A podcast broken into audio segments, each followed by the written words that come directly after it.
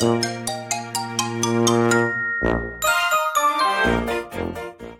んばんは、たかしです。本日は8月16日水曜日、ただいま19時。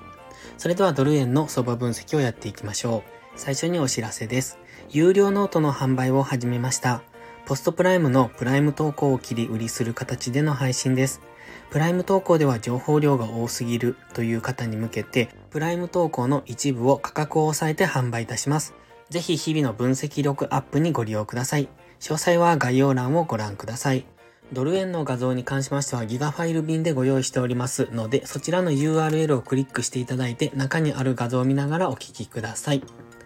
ではドル円の4時間足からなんですが、いつも通り日足の概要だけお話ししておきます。現在、えー、昨日の日足のローソク足は実体のない上髭、下髭を伴った陽線。一応陽線なんですけれども、実体部分はほぼほぼないという状態です。つまりこの気迷い線ですね。これが高値圏で出ると、これがトレンド転換のサインになる可能性がありますので、本日はここからの下落には注意が必要です。ただし、基本的に、え昨日の要線も含め、2、4、6、7本連続、つまり7日間連続要線なんですね。ですので、安易な逆張りは危険です。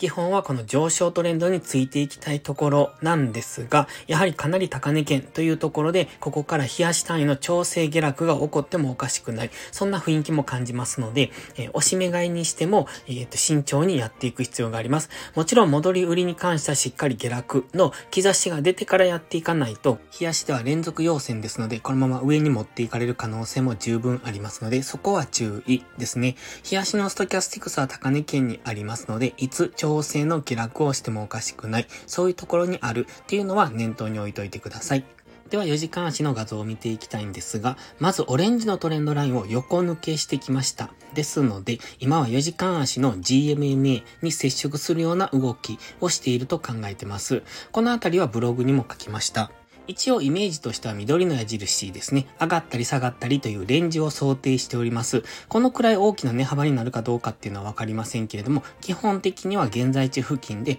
方向感のない動きをすると考えております。まずは GMMA に接触するような動きをしてくると思いますので、現在地付近でこのような横横の動きですね、日柄調整を行っているのであれば、GMMA が追いついてくるのは今週末ぐらいになるのかもしれないですね。もう2、3日、現在地付近で昨日とか今日みたいなこういう動きをするかもしれないとは思っておりますが、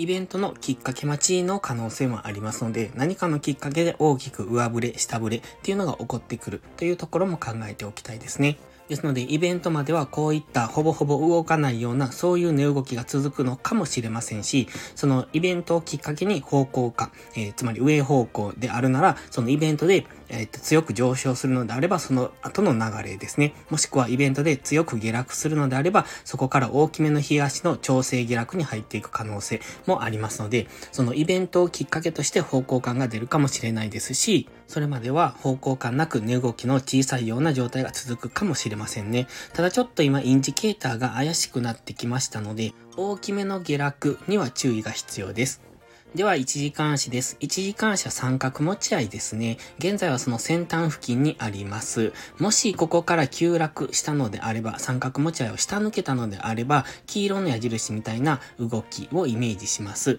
下がったところでは4時間足の GMMA 接触からの上昇っていうのが控えておりますので、えっ、ー、と、下がったらそこについていくのではなくて、次の上昇の機会を待つのがいいと思います。ただし、日足のストキャスティクスが高値圏ですので、もし日足単位の調整の下落に入るのであれば、4時間足の GMMA も下抜けてくると思いますので、そこは注意ですね。その寝頃感でロングエントリーだってするのは危険ですので、そうではなく、下落したのであれば下げ止まりをしっかり待つことが大切です。で、現在は三角持ち合いですので、上抜ければそのまま上に行くとは考えられるんですが、まずは冷やしのストキャスティクスの加熱感の解消を待ちたい。そこまでは大きく上昇はできないんじゃないのかなと。あの、上昇しても分かりにくい上昇ですね。押し、押しはあまりつけずにじりじりと上昇するようなな、えー、やり方になってくると思いますので、上抜けた時は基本的には押し目買いなんですが、今回に限ってはちょっと様子を見たいところですね。まずは4時間足もしくは日足のストキャスティクスがある程度過熱感を解消してから、4時間足ストキャスティクスは現在過熱感を解消しに行ってますので、それが、えっ、ー、と、安値圏まで下げ切るぐらいまでは待ちたいところ。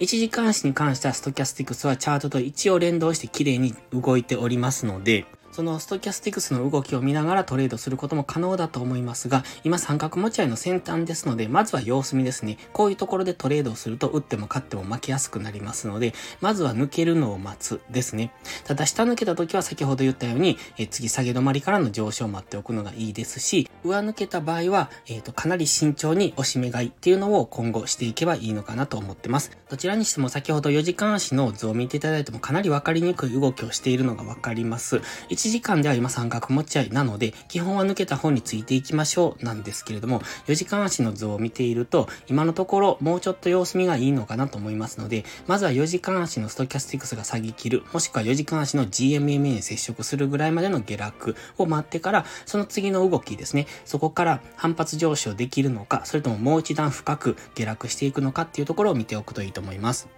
それでは本日は以上です。最後までご視聴ありがとうございました。